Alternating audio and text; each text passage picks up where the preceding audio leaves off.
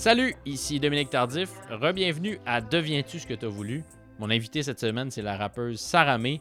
Notre entretien a eu lieu en mars dernier, mais c'est inévitable. Il y a plusieurs segments de cet entretien-là qui vont faire écho à la conversation collective qu'on a eue au Québec cette semaine au sujet du racisme, du racisme systémique. Cette conversation-là qu'on a eue à cause de tout ce qui se passe présentement aux États-Unis, des soulèvements auxquels on assiste euh, dans les rues aux États-Unis à la suite du meurtre de George Floyd. Je vais évidemment pas réduire Sarah May à la couleur de sa peau, mais en même temps, elle est vraiment mieux placée que moi pour décrire le vécu d'une femme noire au Québec. Fait qu'il est question de ça dans notre entretien. Il y a aussi beaucoup question de la place des artistes noirs dans l'espace médiatique au Québec, la place du rap dans l'espace médiatique au Québec. Sarah May, elle est née au Sénégal, mais elle a grandi entre Sainte-Foy et Dakar. Donc son vécu est tout à fait singulier. Son parcours artistique aussi est assez singulier. Elle a rencontré pas mal d'adversités. Sarah May, son premier album a vraiment pas connu le succès qu'elle espérait, mais en 2019, elle lançait un deuxième album, un deuxième album qui lui a connu pas mal plus de succès, qui est à mon sens ce deuxième album un des meilleurs disques de rap des dernières années au Québec, ça s'intitule Irréversible, c'est de la grosse bombe. Ça lui a d'ailleurs valu d'être nommé dans la catégorie Révélation de l'année au plus récent gala de la disque. Je le disais, notre rencontre a eu lieu en mars dernier. Sarah venait tout juste à ce moment-là de terminer un blitz médiatique parce qu'elle était porte-parole en février du mois de l'histoire des Noirs. Cet entretien a aussi eu lieu à une époque où on pouvait encore rêver à un vrai printemps. Vous savez, aller sur les terrasses, boire des verres avec les amis, rigoler.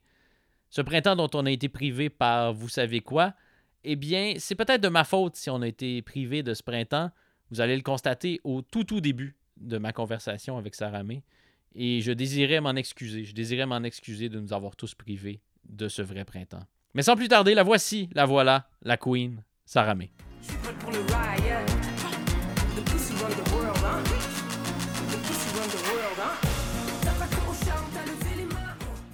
C'est un peu triste qu'on s'enferme aujourd'hui à l'intérieur parce qu'il fait vraiment beau. hein. C'est le début du printemps, on dirait. Ouais, mais là, tu dis ça vite, je trouve, parce qu'on est au mois de mars. Tu penses que je pourrais jinxer le, le oui, printemps? don't do that. Moi, je carré Je sais pas si tu le sais, mais tu as un pouvoir très très puissant sur euh, les gens qui t'écoutent, sur moi en tout cas, qui écoutent ta musique, parce que euh, en m'en venant euh, ici euh, te rencontrer, faire cette entrevue, je gueulais dans la rue, j'avais mes écouteurs, et puis là je, je marchais et je gueulais Pussy Run the World, Pussy Run the World. nice. Puis là les gens me regardaient, oh qu'est-ce qui se passe avec ce garçon? Est-ce que tu es fier de faire chanter ça euh, même aux gars comme moi? Ouais, vraiment. C'est- Je suis contente, je suis vraiment honorée. je suis vraiment honorée. Oui, c'est- c'est c'est un petit peu spécial que ça, cet album-là, ces chansons-là, euh, aillent rejoindre le temps de gens euh, à ce moment-ci dans ma vie, dans ma carrière. euh. je suis vraiment contente. Ouais, et de plus en plus de gens embarquent et la tranche d'âge, les tranches d'âge sont très variées. Fait que je suis contente. Tu viens de sortir d'un blitz médiatique Ouais. parce que tu étais la porte-parole du mois de l'histoire des Noirs. Mhm. Puis il y a plein de, de médias qui en ont profité, qui ont finalement allumé, qui se sont dit on pourrait l'inviter. Elle est disponible. Comment tu as vécu ça? Parce que, ben, évidemment, ta carrière va bien depuis un petit moment, mais là, j'ai l'impression que pendant quelques semaines, tout le monde s'arrachait ta présence. Ouais, c'était intense. Je te dirais que c'est, en fait, c'est le mois le plus intense que j'ai eu à date. Le mois de l'histoire des Noirs a Oui, été le mois oui. le plus intense. Ouais, ouais, ouais. Ça, ça a été rochant, mais enrichissant parce que j'ai pu aller sur des plateaux différents. J'ai pu atteindre, je pense, un public un peu plus large. J'ai pu parler de certaines choses. Des fois, en entrevue, on n'a pas le temps de tout dire. On n'a pas le temps aussi de parler de ce qui nous touche vraiment, d'aller plus en profondeur, d'aller dans des sujets plus touchés. Puis le mois d'histoire noire, bon, c'est pas forcément un sujet touché, mais il y a des sujets plus touchés pendant ce mois-ci où on aborde différents thèmes. Ouais, ça a été intense au niveau de l'énergie et de la disponibilité et de ma vie.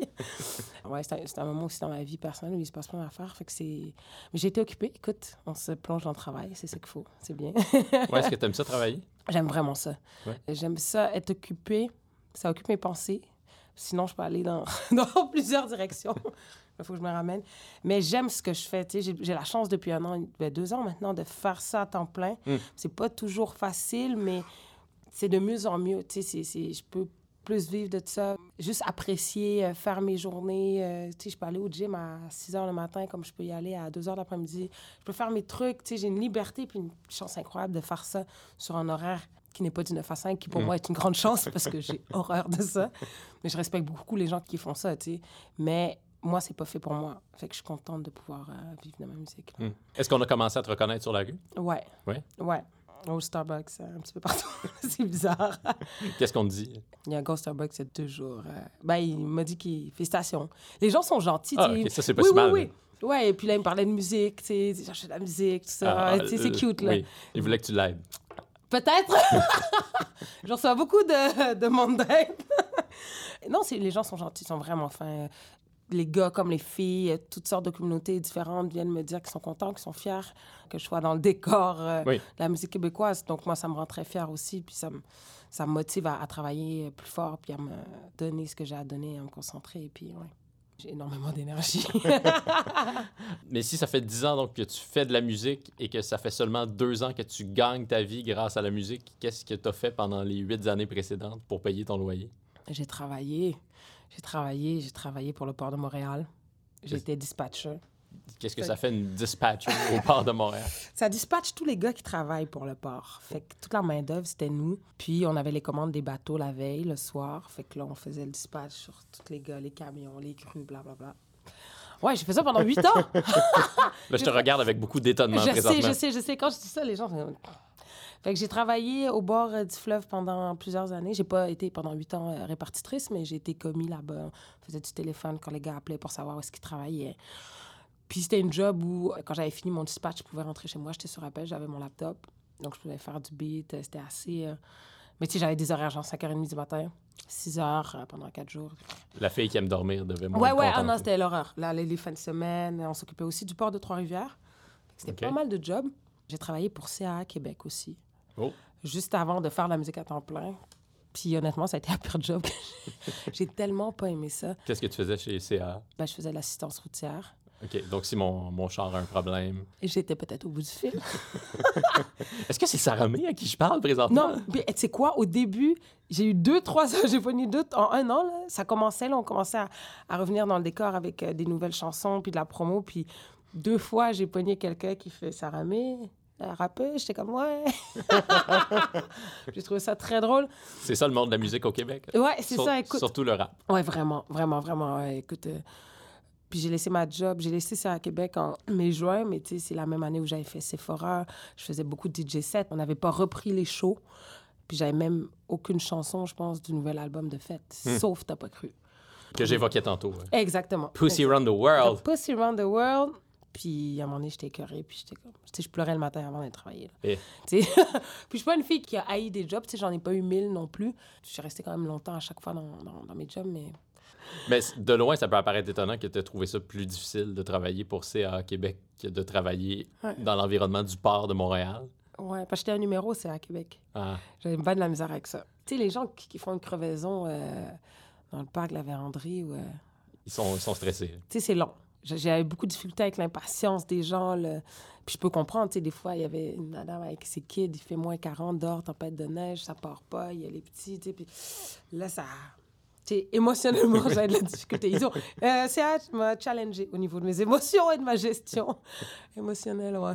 Puis au port de Montréal, euh, est-ce que c'était très macho comme environnement? Tu disais les gars, parce que je devine que... C'est que des gars. Que des gars. Mais nous, on n'était que des répartitrices. On était toutes des filles dans, le, dans ce petit euh, bureau euh, en béton en face du fleuve. Les gars, on les voyait pas. C'était beaucoup plus du téléphone. Les gars des, des bateaux, des compagnies qui sont tout le long là, du port de Montréal ont beaucoup de téléphone, mais ils étaient fins. Tout le monde était correct. J'ai pas... Moi, je suis bien entourée de gars, ça me dérange pas. Je me sens... Sauf si tu me cherches, si tu me truc, là, j'ai pas le choix. Mais tu sais, je me sens pas mal à l'aise. Ouais. OK, je vais prendre une note. Là. Ne, Oui. ne pas chercher, ça non. être courtois et poli au cours de cette entrevue. Oui. Je le serai. On a un point en commun, mais en tout cas, je dis grossièrement, dis vite, on a un point en commun, c'est-à-dire qu'on a quitté une ville qui nous était chère à l'âge de 12 ans. Tu me corriges si je me trompe. Moi, j'ai quitté, ben, à l'âge de 11-12 ans, j'ai quitté Rouen-Noranda, en Abitibi. Tu parlais Mmh. du parc de la Vérandrie. Il faut passer Ah, par le, parc pour se rendre en Abitibi à Rouen-Noranda. Je suis déménagé avec mes parents à ce moment-là à Trois-Rivières. Puis ça a été euh, de, de Rouen à Trois-Rivières, ça paraît pas, mais ça a été. C'est loin. Oui, c'est loin, puis ça a été un gros choc culturel parce que Mhm. Rouen, c'est quand même une ville, mais Trois-Rivières, c'est une ville évidemment beaucoup plus grande. Mhm. Puis toi, à 12 ans, tu as Mhm. quitté Québec pour retourner au Sénégal, c'est ça? Ouais, ouais, on était à Sainte-Foy, on habitait à Sainte-Foy à Québec. Puis mon père, à ce moment-là, il n'y avait pas d'emploi. Parce qu'à chaque fois qu'on revenait au Québec, en fait, euh, mon père était à la recherche d'un nouveau contrat. Puis il a retrouvé un contrat à Dakar. Donc, euh, tu sais, je venais de faire ma cinquième, sixième année. J'étais bien en feu, je jouais au basket, j'étais vraiment craquée. le basket euh, à Sainte-Foy, c'est important. J'ai lu récemment le livre de, de Ken Lo, Hum, dans lequel il parle euh, beaucoup de ça, de son Ouais. amour pour le basket. Ouais, Puis je pense que Webster aussi a joué euh, Aussi. longtemps au basket. Ben, toute la gang euh, Oui. dans, dans la claire en général. Puis moi, c'est ça, en cinquième, sixième année, là, je faisais des camps l'été. euh, mes coachs, c'était des joueurs de l'Université Laval. Je bouffais du basket. là. J'avais des posters de Kevin Garnett, Jordan. C'était ça ma chambre. J'étais vraiment cote, puis je battais les gars. là. J'étais vraiment en feu. Puis je voulais aller jouer pour mon école secondaire. Je voulais jouer pour l'Université Laval. Bref, mon rêve de star de la NBA ne, ne s'est pas passé. Mais euh, on est débarqué à Dakar en août 97. Faisait chaud.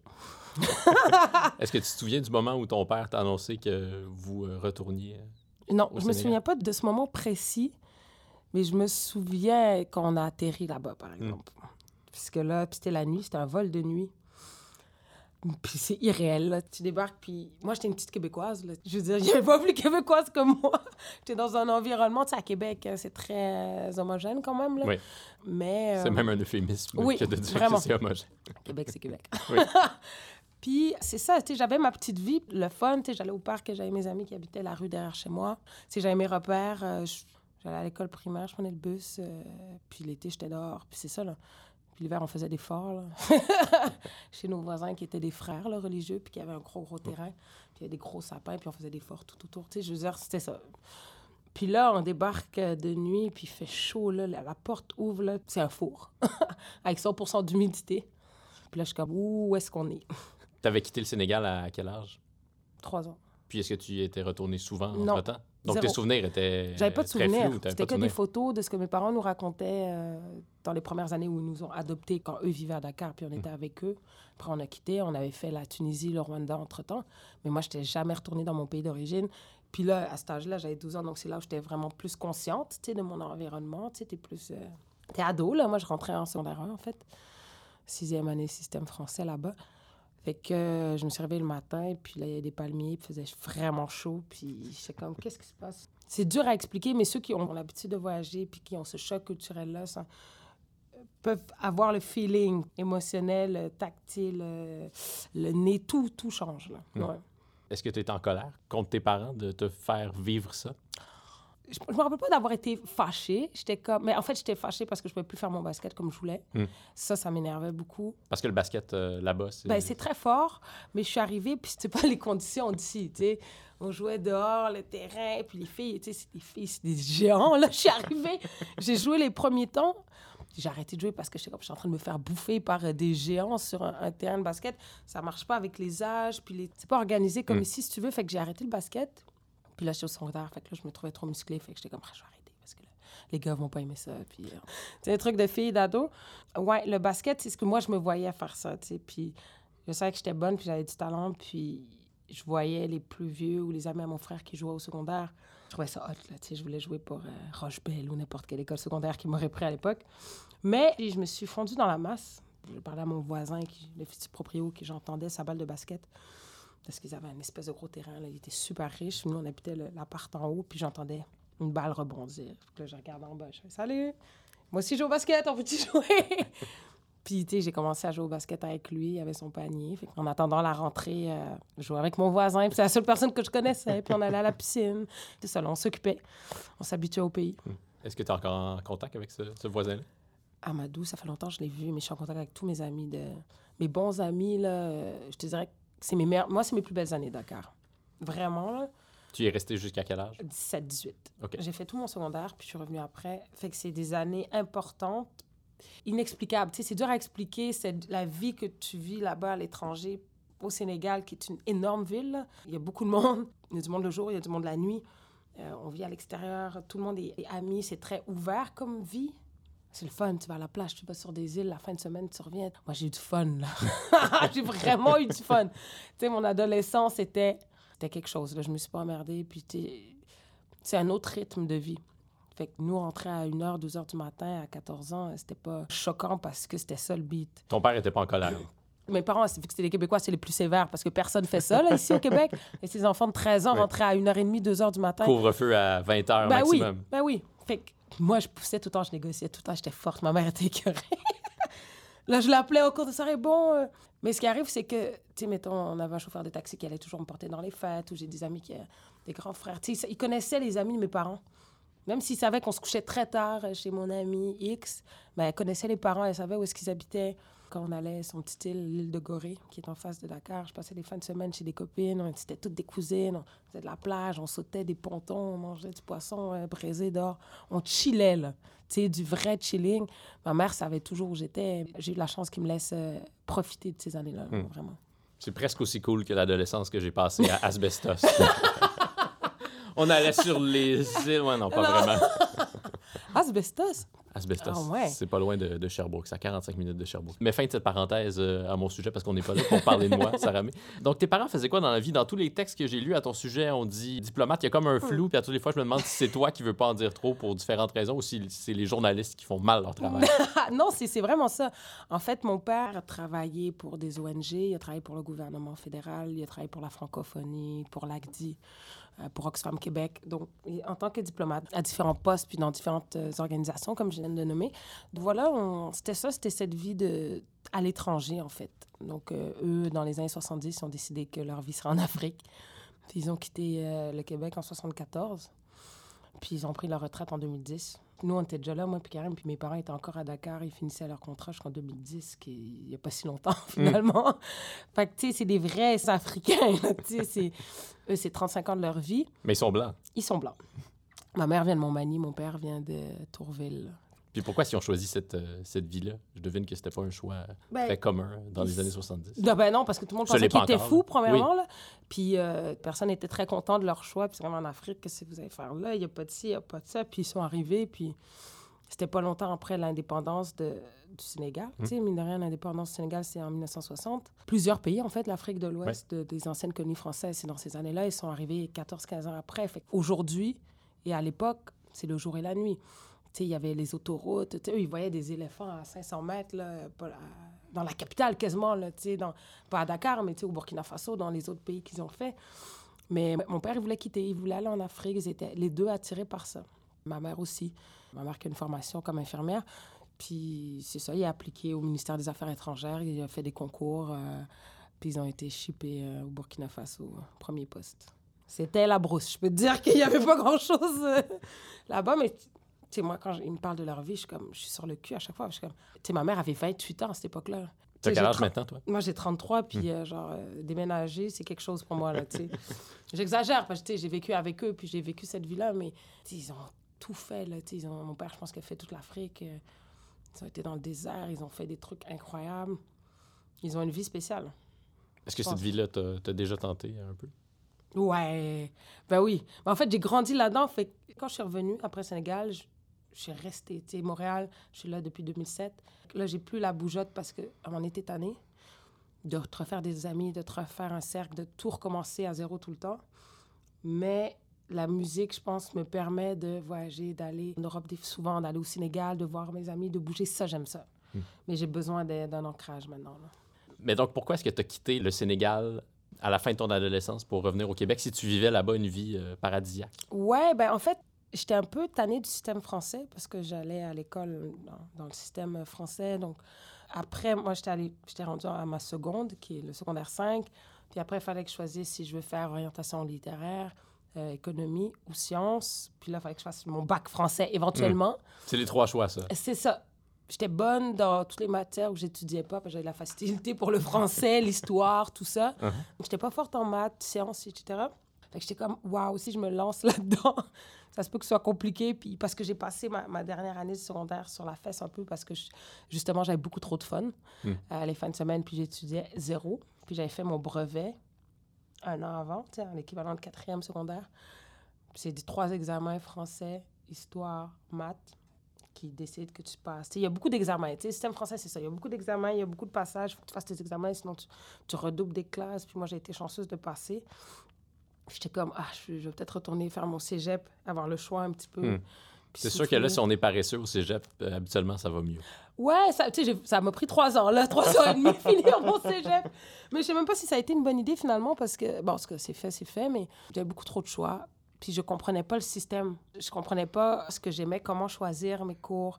Tu sais, j'étais vraiment larguée. Puis j'ai fait un petit peu T'étudies en n'importe quoi au cégep? Sciences humaines. Sciences humaines, Ouais, c'est ça. J'ai fait art et lettres, mais c'était plus art que lettres. Puis c'est pas ça que je voulais. Je voulais plus de lettres. tu sais, des affaires comme ça. Puis j'aimais écrire, j'aimais communiquer. Je suis allée à l'université, à l'Université de Montréal en littérature française, mais j'aurais dû aller en journalisme ou en com. Mais je crois que je ne catchais pas c'était quoi le journalisme et communication. Fait que mes études ont été laborieuses. Ça t'aurait pris un orienteur. Exact. Pour vrai, oui. Pour vrai, parce que j'étais complètement déconnectée du système, puis je faisais juste cocher. J'étais comme, bah, ça ressemble à ça. J'avais un aperçu du programme, puis j'étais comme, bon, je vais aller là. Mais bon, c'est pas l'idéal. là. Mais c'est vrai que tu aurais été une bonne journaliste ou une bonne animatrice de radio parce qu'à toutes les fois qu'on t'entend en entrevue, qu'on t'entend à la radio, tu es vraiment très, très doué. Ah, Tu merci. sais comment t'exprimer. Ce qui n'est pas donné à tous les musiciens au Québec. Pour dire le moins, je vise personne. hein. Non, non, mais c'est merci, un je prends comme un compliment. J'ai le goût d'en faire. Euh, j'ai envie de faire de la radio, j'ai envie de faire de la télé, j'ai envie de jouer dans des films. Ça, c'est vraiment une obsession que j'ai, là, en plus. Ça, c'est, en tout cas, c'est un autre sujet, là, mais tu sais, je réécoute des séries, des films, puis là, je comme, j'analyse. Je pense que je fais un travail sans savoir, là, inconscient, là, sur mon acting futur. Tu te prépares. Ouais, c'est ça, je me prépare, là. C'est des années de préparation. Quel genre de cinéma t'aimes? Dramatique. Ah, Oh. moi, là, plus c'est dramatique, plus c'est intense dans les émotions, plus j'aime ça. Donc, Pod pourrait t'appeler pour un, un film hyper sérieux. Tu sais quoi, j'ai rencontré sur le tournage, de Tout le monde en parle. Ah oui, c'est ça, il était là avec Marc-André Grondin. Puis j'ai jasé, puis je parlais à quelqu'un d'autre, je disais, Hey, j'aimerais ça jouer. Il était comme, ah ouais. J'étais comme, call me. Il a pris mes coordonnées. Pour vrai? Oui, Wow! ouais. Mais là, je viens de Ça va se passer. là. Je sais pas, je viens d'en parler, puis je sais pas comment je me sens face à tout ça. Non, mais quand on le lance dans l'univers, il paraît que Ouais. ça se produit. C'est obligatoire. C'est comme ça que ça fonctionne. Oui, j'aimerais vraiment ça. si j'en parle, là, je suis énervée. Là. Les gens du milieu du rap ont longtemps euh, regretté qu'il y ait peu d'artistes hip-hop au Québec qui soient invités sur les grands plateaux. Il y a évidemment plusieurs facteurs qui entrent en ligne de compte, notamment une sorte de racisme euh, peut-être Mm. euh, systémique au sein des, des médias au Québec.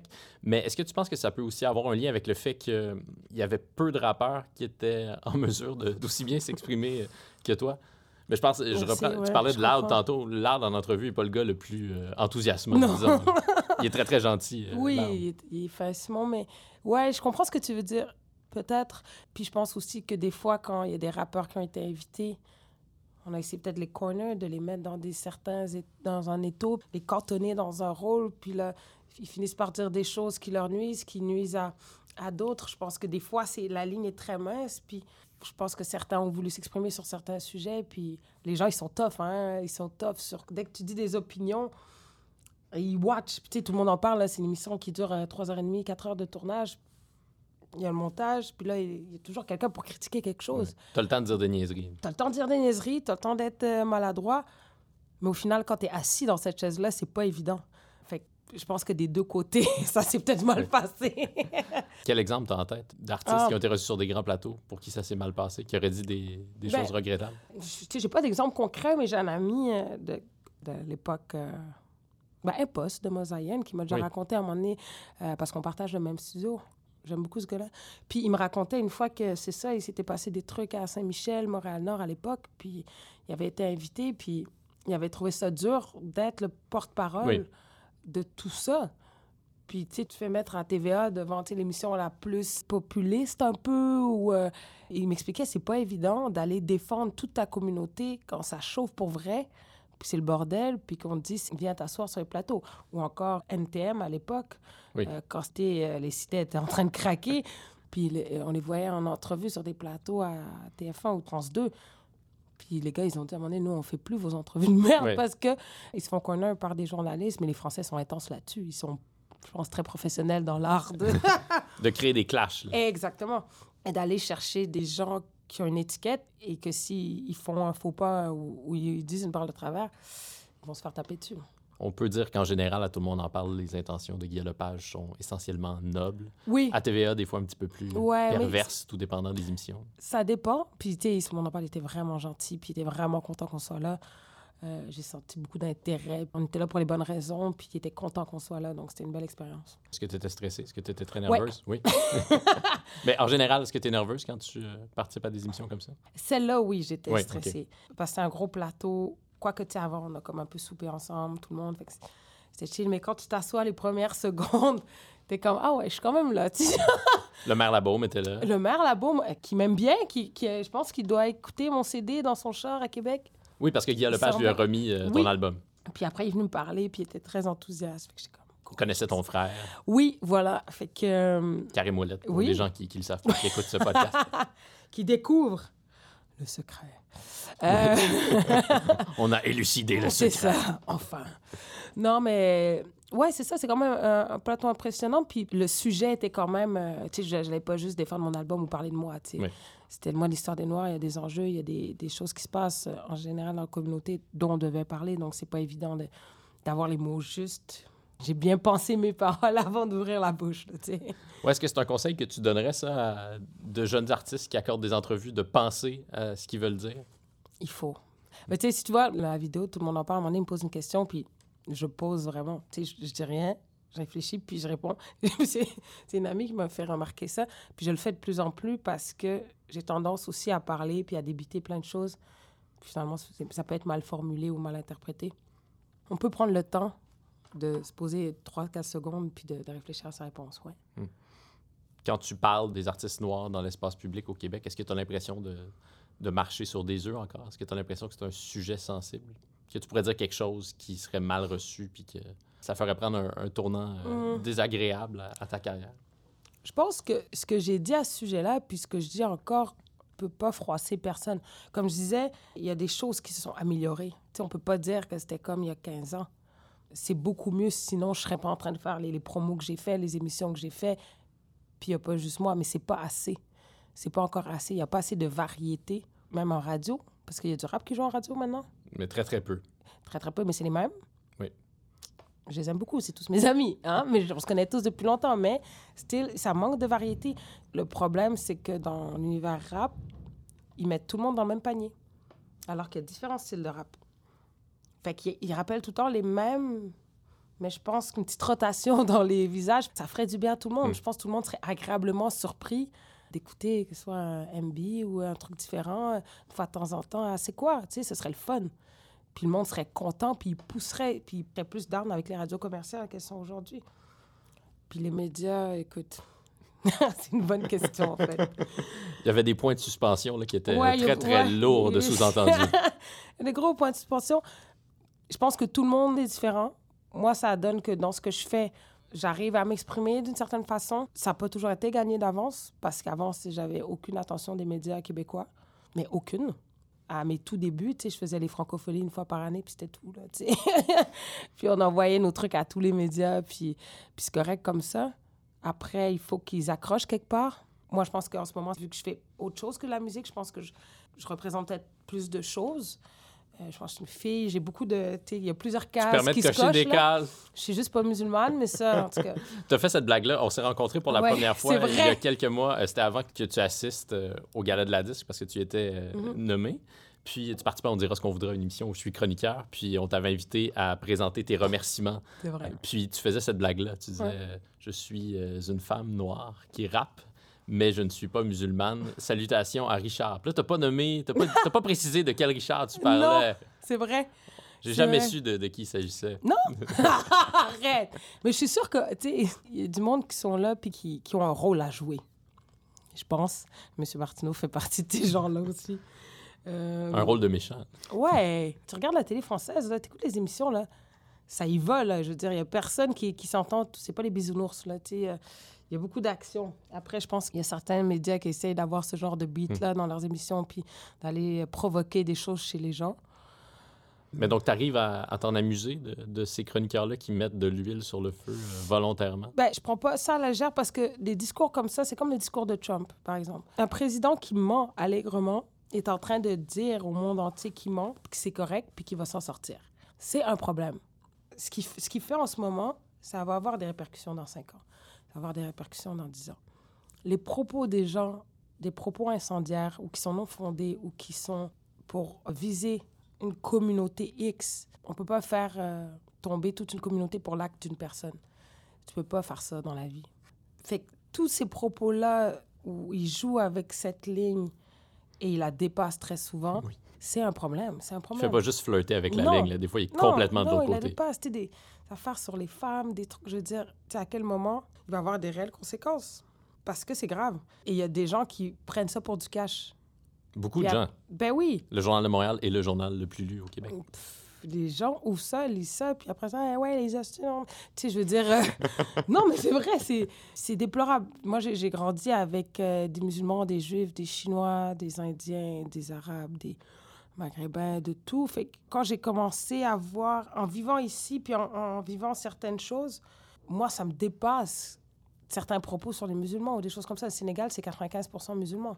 Moi, l'islam que j'ai connu n'est pas l'islam que j'entends dans les médias.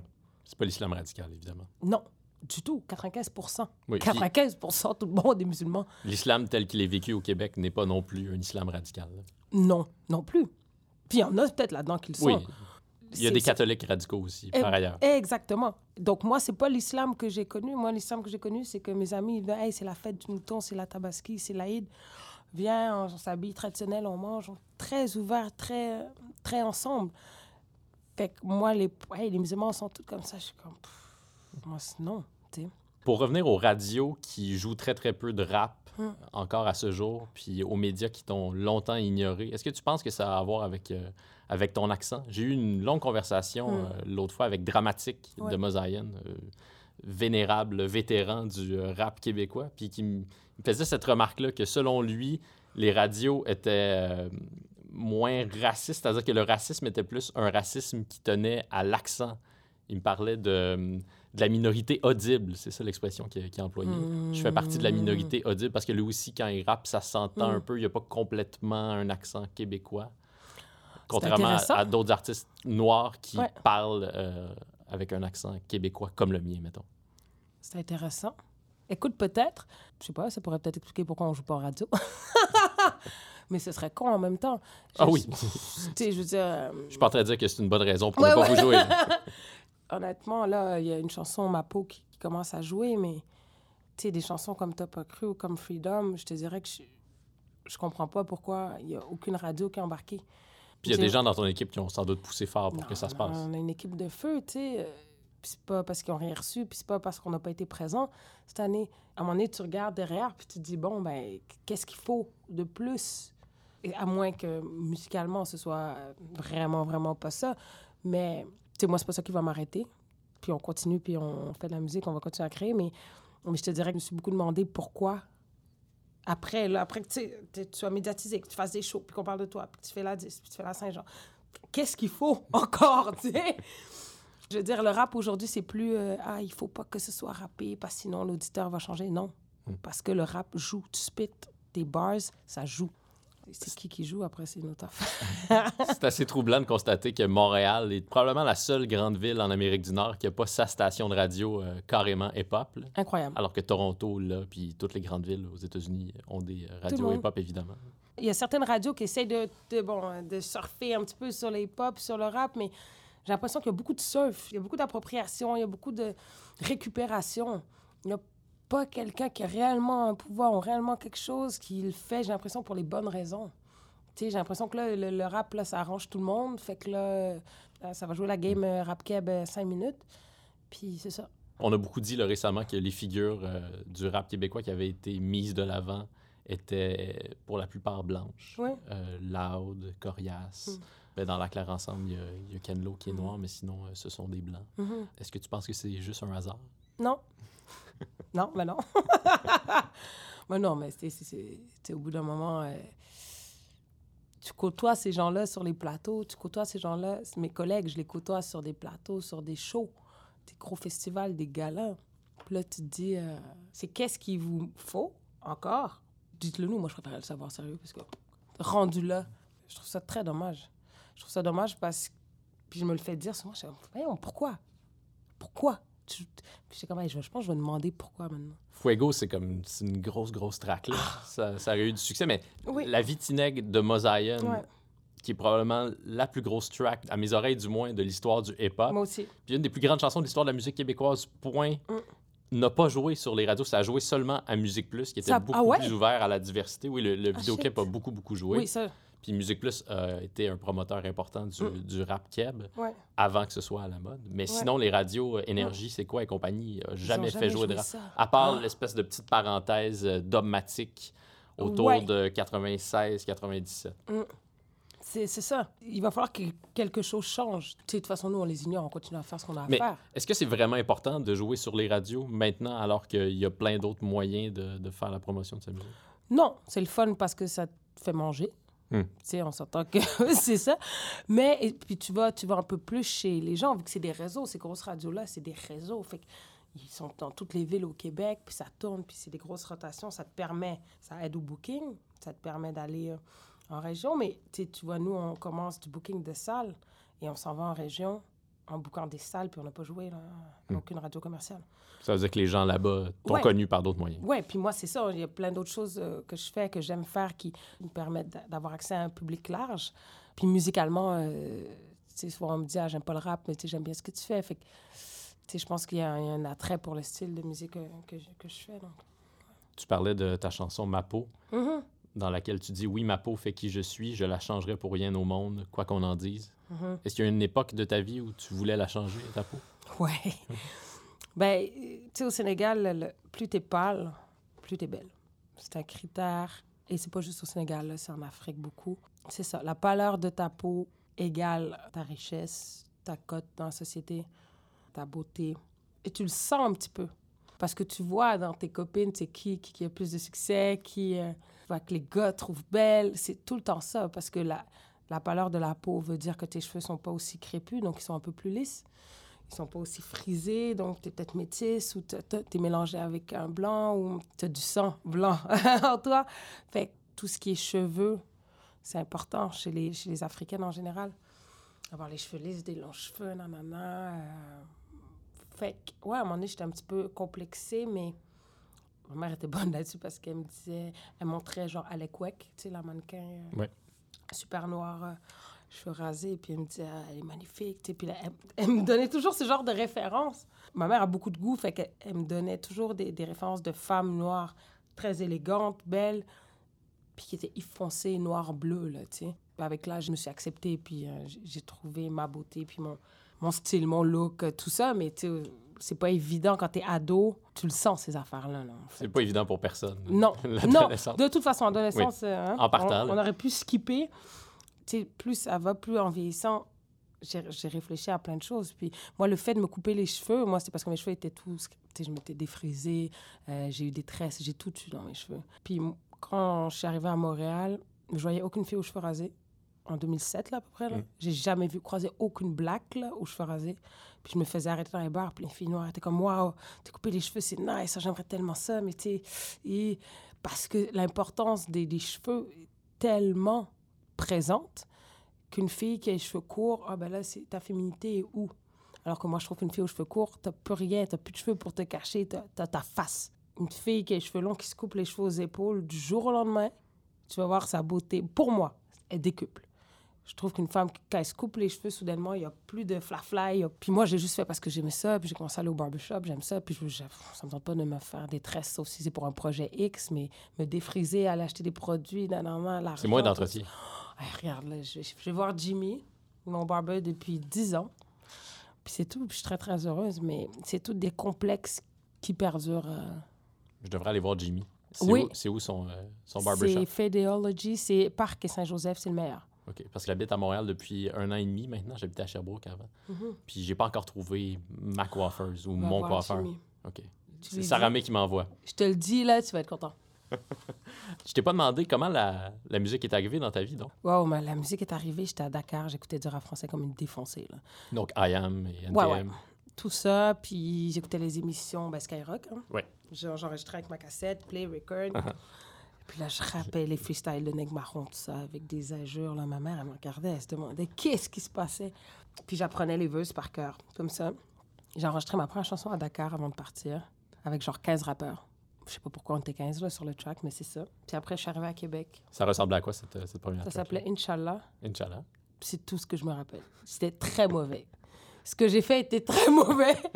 Au début, j'étais pas bonne. Ça, ça allait pas mal. Mais j'aimais ça. je suis arrivée à Québec, puis mon frère m'a présenté Tom Lapointe, Hmm. qui avec qui je travaille à ce jour. Qui est le beatmaker avec qui tu travailles. Voilà. Et ingénieur de son depuis 15 ans. Depuis 2004, en fait. C'est lui qui a enregistré mes premières chansons. À l'époque, il faisait des beats. Il était dans les deux tomes. il travaille avec Acrophone. Je suis rentrée dans ce bail-là, dans cette clique-là, euh, en 2004. Tu sais, il m'a coaché, j'ai commencé à faire des featuring, des trucs, puis j'ai eu la piqûre. Tom Lapointe te dit à un certain moment, tu as du talent, mais ton flow est pas très bon et tes textes sont pas clairs. Ouais! Est-ce que tu l'as envoyé promener ou pourquoi tu es resté auprès de lui? Mais je, je l'adore, Tom, parce que il a une honnêteté. Il y a des sentiments, là, mais quand c'est ça, il niaise pas avec le travail. tu sais. Il est capable de dire tes quatre vérités. Si c'est pas bon, si ton refrain est pas bon, il va te le dire. Si ton flow, c'est wack, il va te le dire. Moi, j'ai besoin de quelqu'un comme ça. C'est ce qui m'a permis de m'améliorer, puis de travailler des choses, puis d'être une meilleure artiste euh, aujourd'hui, parce qu'il m'a enduré aussi pendant tout ce temps-là, là, on s'entend. C'est vraiment mon day one. C'est mon associé le plus loyal, puis avec qui je vais rester quoi qu'il arrive dans ma carrière. C'est à quel moment qu'il t'a dit ça? Il m'a dit ça après Légitime. Quand je faisais Légitime. Donc après ton premier album. Ouais, je faisais mon premier album, là, puis là, il y avait plein d'affaires qui le gossaient, là. Parce qu'à l'époque, j'ai- j'aimais pas le studio. En fait, je débarquais, c'est comme une corvée un peu pour moi. Il disait, bon, on va enregistrer. Là, j'arrivais avec mon verse, puis là, j'enregistrais, puis je m'en allais. Je voulais pas rester en studio, ça me tentait pas. J'étais pas un rat de laboratoire. Je savais comment ça fonctionnait, j'étais capable de me rec. Des fois, je me faisais des petites maquettes. Puis J'étais trop stické sur mon texte. Fait que je voulais absolument faire entrer le texte dans le beat, puis je, je pratiquais même pas à voix haute avec le beat. Tu sais, je pratiquais dans ma tête. Fait qu'une fois, c'est sûr que quand tu spits le truc, ça... Tu sais, je faisais des trucs insensés. puis j'étais comme ça, Ah, mais c'est pas comme ça que ça, ça fonctionne. C'est comme essayer de mettre deux morceaux de casse-tête qui vont pas ensemble. Exact. Tu sais, j'avais des techniques là, qui, qui- étaient complètement erronées puis que je voulais pas corriger parce que j'étais très, très entêtée. Et euh, avant de faire... Ce qui est euh, une qualité et un défaut. Exactement. Ouais, j'ai compris ça. J'ai beaucoup appris avec ce, ce défaut qualité-là. Puis quand on a commencé, quand j'ai commencé à faire Inversible, en fait, j'avais dit à Tom, je veux pas que tu sois là quand j'enregistre. Je vais faire plein de maquettes par rapport, je vais essayer plein, plein, plein d'affaires. Fait que j'ai commencé à m'enfermer au studio toute seule, puis à faire plein de beats sur des maquettes, sur des beats Internet, sur partout. On m'envoyait des beats. Je prenais des beats de partout, partout. Puis j'ai enregistré, enregistré, enregistré, puis j'ai- vraiment une piqûre. Et là, tu sais, je pouvais arranger, tu sais, j'avais mes presets, j'avais mes trucs, fait que je pouvais faire mes maquettes, mes erreurs aussi. J'ai arrêté d'écrire sur une feuille, fait que j'avais le micro comme on a maintenant. Hmm. Exactement devant moi, j'avais l'ordi. Je faisais play rec, je faisais les flows. Après ça, les phrases venaient. Donc, j'y allais vraiment avec des top lines, puis ça m'a vraiment euh, lâché l'os un peu. J'ai arrêté d'être stické puis d'être trop euh, carré, en fait. Je faisais une entrevue récemment avec les gars de Brown, puis ils me racontaient ça que pour leur dernier album, ils sont entrés en studio, ils avaient préparé des beats, puis il n'y avait pas de texte. Ils faisaient juste euh, Mm. chantonner, mais c'était pas des mots ce qu'ils plaçaient sur le beat d'abord, puis ensuite, ils essayaient de comprendre c'est quoi les mots qui Ouais. correspondaient Ouais. au flow qu'ils avaient posé sur la musique. C'est comme ça que ça fonctionnait aussi? exactement comme ça. Puis des fois, j'étais comme, ah, dans ma, dans ma... Non, non, non, non. Là, on dirait que je dis tel mot. Que là, je l'écrivais. Puis tu sais, à la fin de l'album, ils m'ont dit, bon, on a besoin des paroles pour Apple Music. J'étais comme, quoi? Fait que là, j'ai dû réécouter toutes les tunes parce que je les connaissais pas par cœur. Parce que je faisais phrase par phrase. C'était le désavantage. Mais j'ai vraiment aimé ça parce que tout était spontané. Si, si j'avais un beat, que j'avais l'émotion, ça cliquait, tout de suite, j'enregistrais. Parce qu'avant, des fois, je niaisais des semaines avec des beats. Ah, je sais pas, plug it, tu veux-tu le beat? Hum, je sais pas, attends. Tu sais, à un moment donné, j'ai compris, c'est comme dire non. Tu sais, j'ai compris, si je fais rien sur le beat tout de suite, je le prendrai pas. Si c'est pas instantané, parce que j'étais tout le temps au studio. Je faisais des 15 heures en ligne, j'étais genre complètement craqué. 15 heures? Ah ouais, ouais, facile. Moi, je rentrais, je sortais de là à 4-5 heures du matin. C'était pas une vie très... je te dirais que c'est pas une vie glorieuse, là. C'est, c'est Juste pas- sur l'eau plate. euh, non. oh my God. Si, si seulement. Si seulement. Mais c'est ça, ce temps-là est fini. Mais c'est, ça, c'est pas, pas, pas une bonne hygiène de vie du tout, là. J'étais complètement décalée, puis euh, sur euh, différentes substances. Mais j'étais dans ce vibe-là, puis j'ai, pu créer, puis... On parle de. Gatorade, là. Oui, oui, oui, oui. Ben oui, le, le Gatorade, c'est une substance qui, Oui. qui, qui t'hydrate et te désaltère à l'aéroport. Voilà. J'en dis beaucoup. Ça a donné un bon album, en tout cas. Ouais, c'est pas le premier album qui aura bénéficié euh, de l'aide du, du Gatorade. Merci.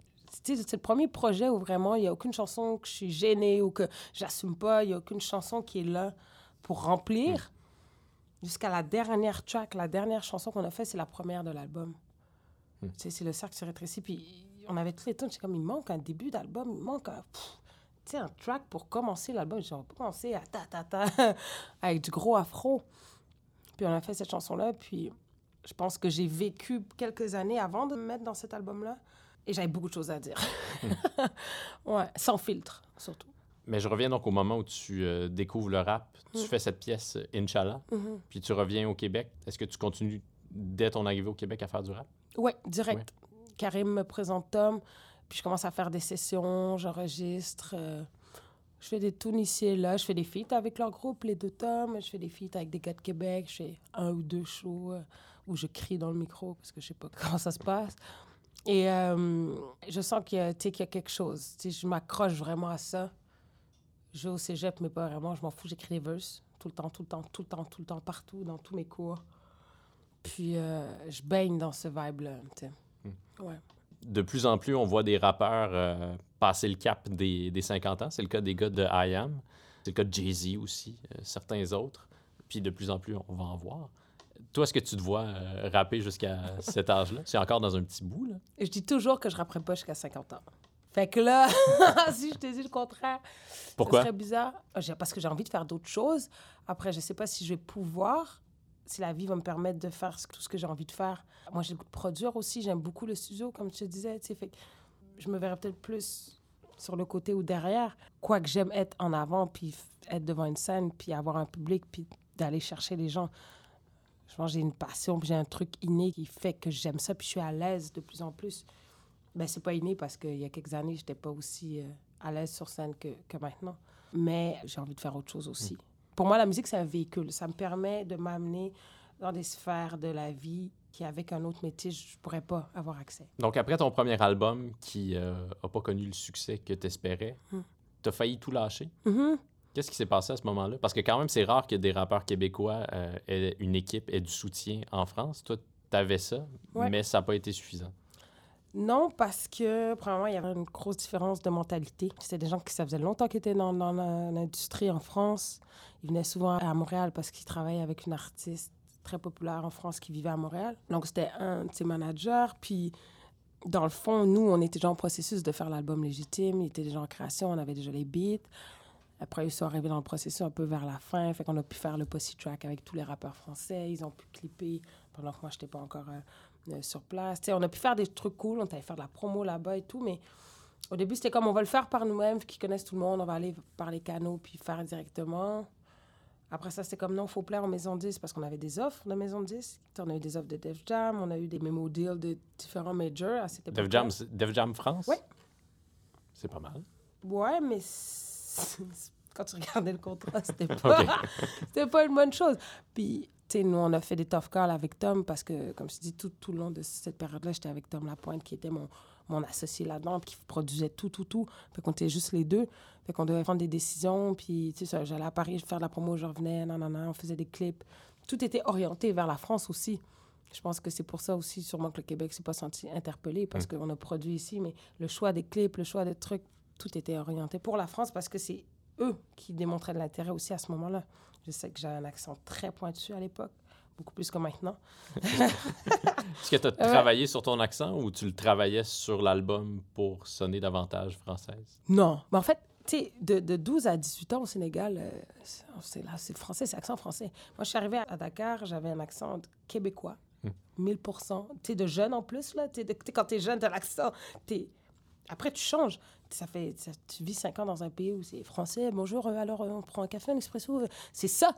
C'est comme ça, tu grandis là-dedans. Tout le monde parle comme ça. Même le Sénégalais, c'est un français que tout le monde parle. Quand je suis arrivée ici, en cégep, j'avais un gros accent français. Mais c'est c'est parti un petit peu avec le temps.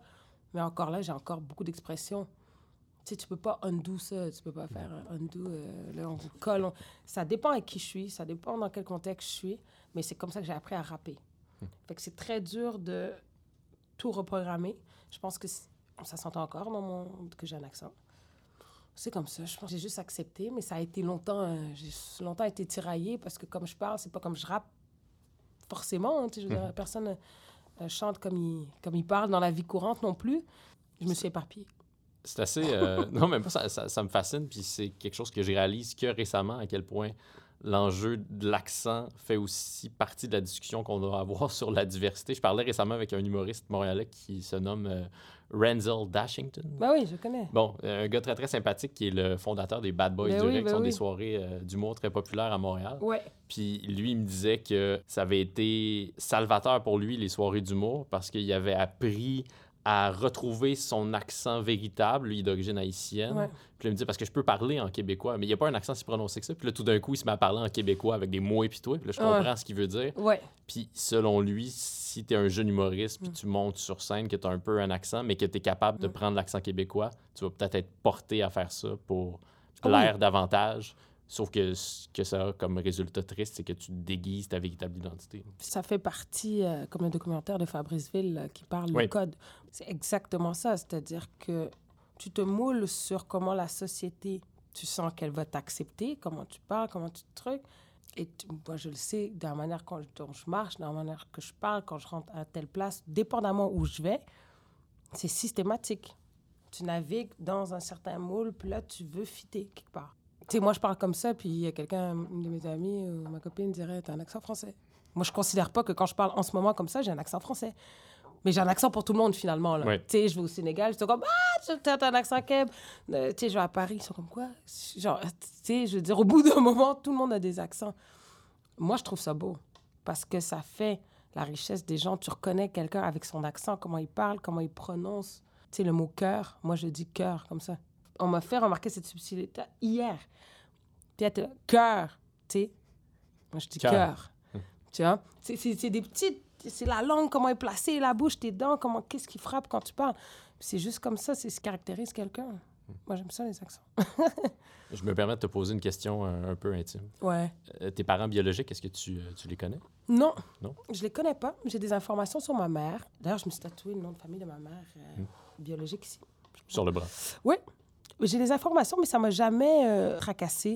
Mes parents m'en ont toujours parlé, même quand on habitait au Sénégal, surtout quand on est arrivé, ma mère était comme, tu sais, si tu veux, on peut, tu faire des démarches, on a son nom de famille, on sait à peu près, bon, tu sais, voilà. Mais j'ai jamais été, euh, ah, il faut que je trouve mes parents, il faut que, tu sais, je suis bien avec mes parents.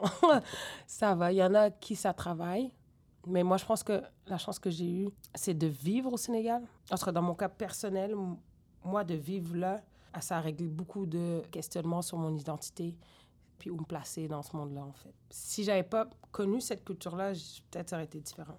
Puis tu as été euh, donné en adoption pour quelle raison? Est-ce que tu le sais? Est-ce que c'est Ah, C'était commun? hors mariage. J'étais un Ah, enfant hors oh. mariage.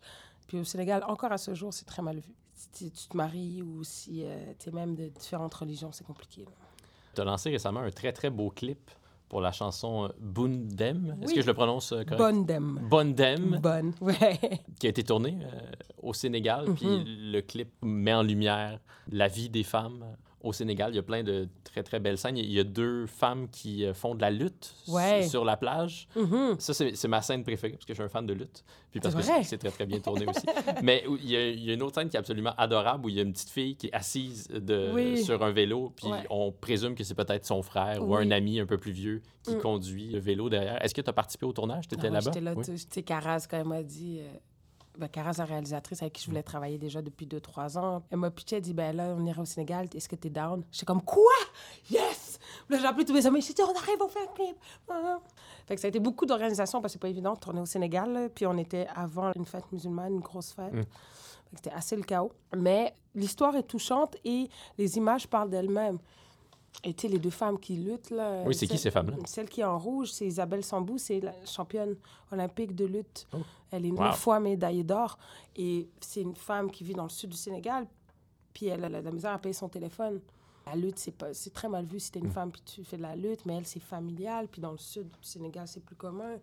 Elle se bat pour plein d'affaires, juste pour avoir une pension parce que c'est une sportive de niveau olympique. Des affaires euh, comme ça. Puis moi, je voulais montrer cette Afrique-là parce que on montre souvent une Afrique qui souffre, qui est en détresse, qui est pauvre, nan, nan, nan. Mais quand tu regardes ces images-là, moi, en tout cas, ça me donne de l'énergie à 1000% Quand je regarde ce clip-là, c'est parfait, je trouve. C'est un des- c'est mon plus beau clip. Oui, oui, tout à fait. Mm. C'est un clip magnifique euh, pour lequel tu as été euh, nommé au Juno. Oui, ben c'est fou quand même. Puis tu sais, là-dedans, il y a plein de gens que je connais, des amis, toutes les scènes de la mosquée, puis dans, dans les escaliers, dans le building. C'est chez mon frère, le Booba. C'est mon ami depuis que j'ai 14 ans, qui est mon day one, puis qui a, qui a fait en sorte qu'on a pu faire ce clip-là pour rassembler autant de figurants. Moi, c'est comment faire un temps. casting euh, là-bas à distance? Ben, si j'avais pas eu mon pote Mm. Booba, ça aurait été inexistant, ce clip-là. Je te garantis qu'on n'aurait pas pu le faire. Puis, tu il faut négocier, qu'il faut que tu donnes un petit peu à tout le monde. Non, non, non, tu sais, c'est comme... T'arrives pas là avec tes caméras, puis tu fais ce que tu veux. Mm. Puis moi, je voulais pas un clip de touriste. Il y a des choses que... qui étaient importantes de respecter. Puis, C'est quoi un clip de touriste? ben, aller dans les endroits clichés. Ah oui, puis, ok. euh, tu sais, penser qu'en débarquant, euh, tout va se passer comme ça. là, parce que les gens, ils regardent le, le crew, là, puis ils voient des blancs, là, ils voient de l'argent. Pour vrai, là. Puis la petite fille, donc, qui est sur le vélo, Ouais. c'est qui? C'est sa voisine, c'est la voisine de, de mon pote, ouais. Puis le petit gars, c'est son voisin aussi. Parce que dans le quartier, c'est un quartier super populaire, robuste. Puis les enfants jouent, euh, jouent ça comme dans la rue, tout ça. Puis c'est des, c'est comme des compounds, là, tu sais. Puis c'est des maisons où plusieurs générations vivent ensemble. Fait qu'il y a les kids, les neveux, la grand-mère, la tante, la tante. Fait que c'est c'est le vibe.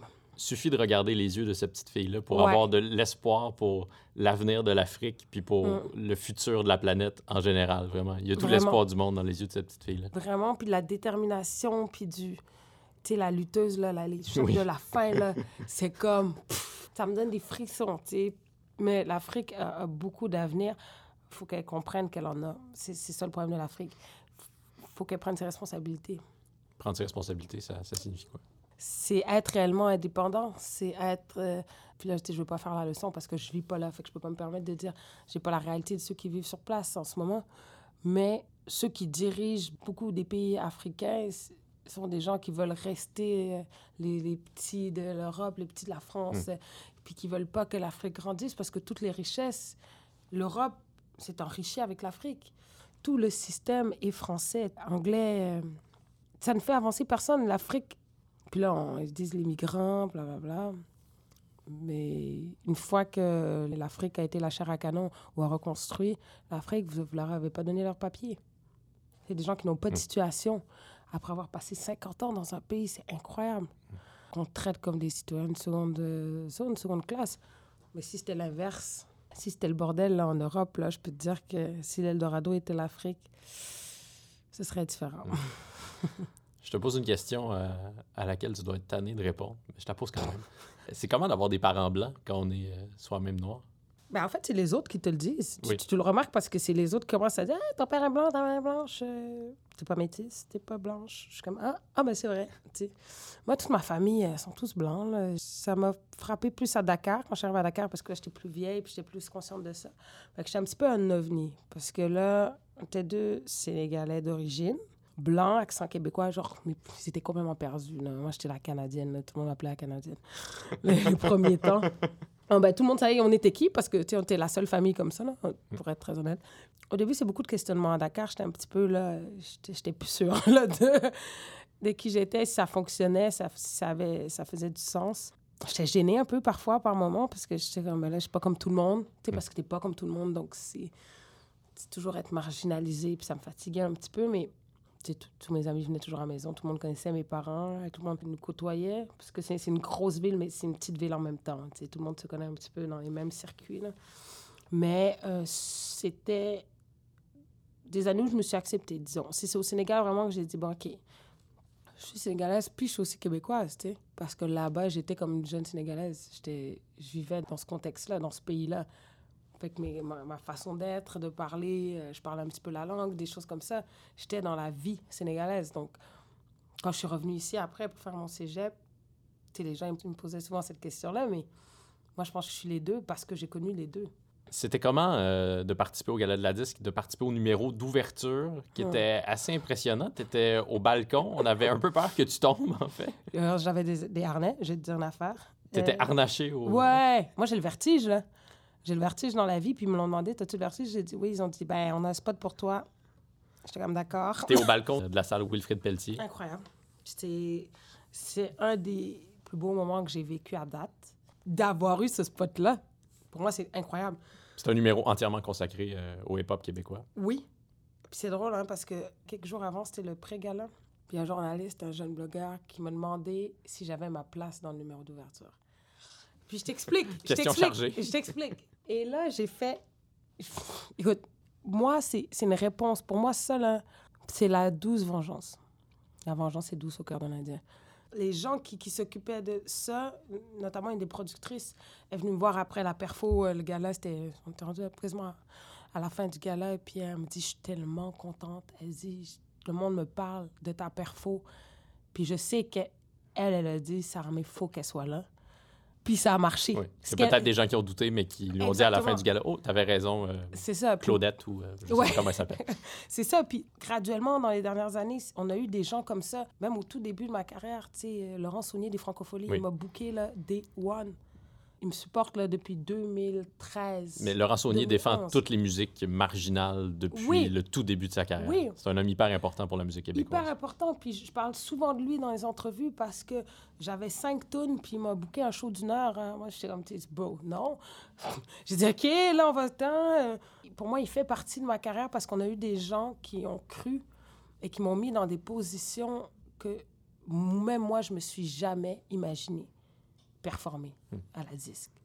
Je me suis jamais imaginé être nommé à la disque. Je me suis jamais imaginé faire les plaines d'Abraham, chanter avec Marc Dupré, France d'amour, Ariane Moffat, la la la la, pendant une heure et demie en direct sur les plaines. Jamais, il y a quelqu'un qui a dit, Sarah May, elle va faire 15 numéros pendant le... J'étais comme, non, pourquoi? Vous êtes sûr, vous êtes trompé, vous êtes trompé. Je faisais de l'angoisse, je voulais pas. J'étais comme, ils se sont fourrés, j'ai pas d'affaires là. Même Mais toi, t'en doutais. Mais ouais, j'ai un syndrome d'imposteur. J'étais comme. je- Genre, France Amour, on va faire un solo, puis je vais être là. Mais j'ai ma. Ça a l'air que oui, tu sais. Fait que ça, c'est des immenses tapes dans le dos de gens qui croient puis qui voient quelque chose. Puis à la disque, tu en compagnie de, de Soldia, qui, Oui. Mhm. qui fait un featuring sur, euh, sur la chanson Fuego. Euh, puis Soldia, il est davantage associé, évidemment, il est très associé au monde du rap street, du rap de la rue, pour différentes raisons qu'on n'est pas obligé euh, Ouais. D'énumérer à nouveau parce que ça fera. Euh, mais, mais ce type de rap-là est encore très, très peu présent. C'était cool aussi qu'il soit là à tes côtés à la disque parce que lui, il incarne vraiment un rap qui est jamais mis en lumière par les, les médias. Pourquoi est-ce que les médias traditionnels ont si peur de, de ce type de rap-là que toi, t'incarnes moins? Écoute, je sais pas. Puis je pense que les gens, en fait, les gens, ont, on a tellement alimenté cette image-là. Tellement. C'est tellement ancré. Je veux dire, même tu marches dans la rue, tu vois quelqu'un avec ses pants-là qui arrive au genou, qui a un petit look truc. Hi, hi, monsieur, madame, tout le monde va peut-être être, hi, change-tu de trottoir? Ou, tu sais, c'est le soir, il y a un hoodie, il y a une petite dégaine. Dans la culture populaire, c'est ce qui est alimenté depuis le début de cette culture-là. Les gens ont des idées préconçues, ils ont peur, ils, ils savent pas, ils connaissent pas. Soulja, là, j'ai demandé de faire Fuego, puis à ce moment-là, je l'avais croisé une ou deux fois. Bizarrement, on a beaucoup d'amis en commun, on se parlait sur les réseaux sociaux, mais on s'était jamais vu. Puis on s'est vu une fois, j'ai trouvé que c'était une perle humaine, et c'est la seule raison pour laquelle j'ai dit un feat. Ben, euh, son talent musical, évidemment, ben, bien sûr. Mais j'étais comme, ce gars-là est une perle, je savais pas qu'il était aussi fin, attachant, beaucoup d'amour. Puis j'étais comme, je veux qu'il soit sur l'album. Tizo, pareil j'ai rencontré au show de Soulja. Il m'a fait un gros câlin. Il dit Yo, c'est toi, est comme Yo. J'ai dit Bon, on fait ça. Ouais. J'ai tellement aimé ce gars-là direct que j'ai dit Je veux faire un tonne avec. Fait les gens, euh, la minute qui vont prendre le temps de s'asseoir et de connaître puis d'écouter, il n'y a personne là, qui fait des fusillades là, ici dans les rues de Montréal. Il n'y a aucun rappeur qui, tu sais, je veux dire, faut redescendre un petit peu puis apprécier l'art. Ça commence à être ridicule. Donc, ce jeune blogueur qui t'a dit, euh, qui t'a Mm. demandé si tu avais vraiment ta place dans le numéro de version, est-ce que tu lui as répondu poliment ou tu l'as envoyé promener? Non, j'ai répondu poliment. Je dis Ben oui, je suis là. Certain. Tellement poli, poli en toutes circonstances, May. Oui, mes parents, c'est important la politesse. Ah. J'aurais pu être bête, mais. en Il l'aurait mérité, lui. Il l'aurait mérité, puis. Ah, j'étais comme, OK, parfait. Tu penses que. OK, c'est correct. Il va voir lequel spot, à quel endroit je vais être. Mais euh, tu dis que t'es es poli, que c'est important pour tes Ouais. parents, mais en même temps, j'ai l'impression que t'as pas peur de dire la vérité. là. Je relisais euh, un texte sur le rap au féminin, un dossier qui est paru dans la presse. Puis là, tu le dis clairement parce qu'il est question de la programmation du festival Métro Métro. Puis tu dis, ils m'ont pas invité. Puis Olivier Primo, qui est le programmateur de ce festival-là, disait au paragraphe précédent que Ah là, c'est difficile de trouver des femmes euh, pour mettre dans notre programmation. Alors que ben, il y en existe. ouais, ouais. T'en es une. Il y a des choses que, encore moi, je ne peux, je ne peux expliquer. Je pense que y a- les gens sont très sceptiques. Les gens ne savent pas à quoi ils vont s'attendre. Puis ça, je l'ai remarqué dès qu'on a commencé à faire des shows pour euh, Irréversible. Moi, j'ai deux danseuses avec moi sur scène, le show. Non, non, non. On a commencé à avoir un certain vibe, une certaine énergie. Même mes collègues qui me voyaient en perfo avant dans le même événement, truc, ils étaient comme oh, shit. Ben ouais, bro, je peux faire une heure de show, puis ça torche tout le long, on est en feu. Les gens se disent, ah, ça, ça va peut-être être soft, c'est peut-être pas durable, c'est peut-être les filles, c'est peut-être plus doux. Je le sens, puis je le sais. Puis à chaque fois qu'on fait un show, Dieu merci, on gagne des points, puis les gens, ils le voient. Tu sais, moi, j'ai fait un show à Bruxelles, puis il y avait des programmateurs de festivals d'ici qui m'avaient jamais vu. Puis qui étaient comme, oh, shit, c'était malade. Puis j'étais chez à Bruxelles, puis j'étais pas dans les meilleurs contextes, puis il y avait juste moi, mon DJ, puis il y avait pas tant de monde que ça. Mais c'est ça qui est plate quand on pense aux filles, c'est qu'on se dit toujours que, que soit la qualité va être moindre, soit ça va être euh, moins si, la technique, le flow, elle va pas être... C'est toutes des, des choses qui, qui suivent aussi dans la Mm. société, sur, les femmes. Donc, Dans Bonne Dame, tu dis. euh, Là, je l'ai bien prononcé. hein. ouais, Yeah. good job. Je me félicite. Je tu dis connais ton adversaire, mais surtout connais-toi toi-même. ouais. Qu'est-ce que ça veut dire, ça? Moi, j'ai plus de pouvoir à me connaître moi-même qu'à connaître mon adversaire dans toutes les situations parce que c'est des gens extérieurs à moi. Moi, je ne peux pas contrôler les gens, je ne peux pas contrôler ce qu'ils pensent de moi, je ne peux pas contrôler ce qu'ils vont me dire, ce qu'ils vont me faire, mais j'ai le contrôle sur moi-même, sur mes actions, sur comment je vais réagir à certaines situations. Fait que le plus possible, j'essaye de me concentrer sur moi dans ces moments-là parce que c'est un métier où tu es devant les gens, où les gens critiquent, où les gens disent qu'ils aiment ou qu'ils n'aiment pas pour des bonnes ou pour des mauvaises raisons. Et mine de rien, on est des êtres humains. Fait que ça peut rapidement t'atteindre. Surtout moi, je- comme je suis assez sensible, en me connaissant puis en apprenant à, à me connaître encore à tous les jours, ça me permet de me concentrer sur moi puis de pas donner de l'énergie aux choses négatives extérieures à moi. Cette phrase-là, ça aurait pu figurer sur l'école du micro d'argent de Ryan. Ouais! Oula! Nice! C'est vrai! On va appeler Shuriken. Oui, on l'appelle tout de suite après. euh, Réédition, juste pour cette phrase-là. Avec un featuring de Sarah May. Ouais, anytime. J'achèterais ça, moi. Deviens-tu ce que tu as voulu, Sarah May? Tranquillement. Mais c'est une grosse question, par exemple. Ouais, mais j'ai encore l'impression qu'il y a des choses qui ne sont pas réelles. Je m'habitue encore à des choses, puis je pensais jamais me retrouver dans cette situation-là. Fait que je pense que tranquillement, oui, mais Comme quoi? Ben, tu sais, que les gens te reconnaissent. Ça fait si j'ai encore de la difficulté avec Le Starbucks, là. On y revient. Ouais, ouais, ouais. Tout ça, euh, je suis comme, c'est vraiment? Puis le regard des gens, les gens fixes. Puis là, sont comme. Quand je passe, ils me regardent, ils suivent du regard, des choses comme ça. Je sais pas. C'est vraiment plus extérieur qui change que moi. C'est ça qui est fou. Puis, tu sais, souvent, on dit, qu'on voit des gens extérieurs à nous, ah. Mais c'est vraiment ça. Moi, je suis pareil. Tu ah, t'es rendu une star. Zéro, bro. Zéro. On a les mêmes soucis, on a les mêmes trucs. Mais euh, je tends à devenir ce que je veux être. J'y travaille en tout cas très très fort. Ça va bien. On est sur la bonne voie. Je te souhaite de rester sur, euh, sur cette bonne voie. Merci, Dominique. Merci pour ta générosité. Merci à toi.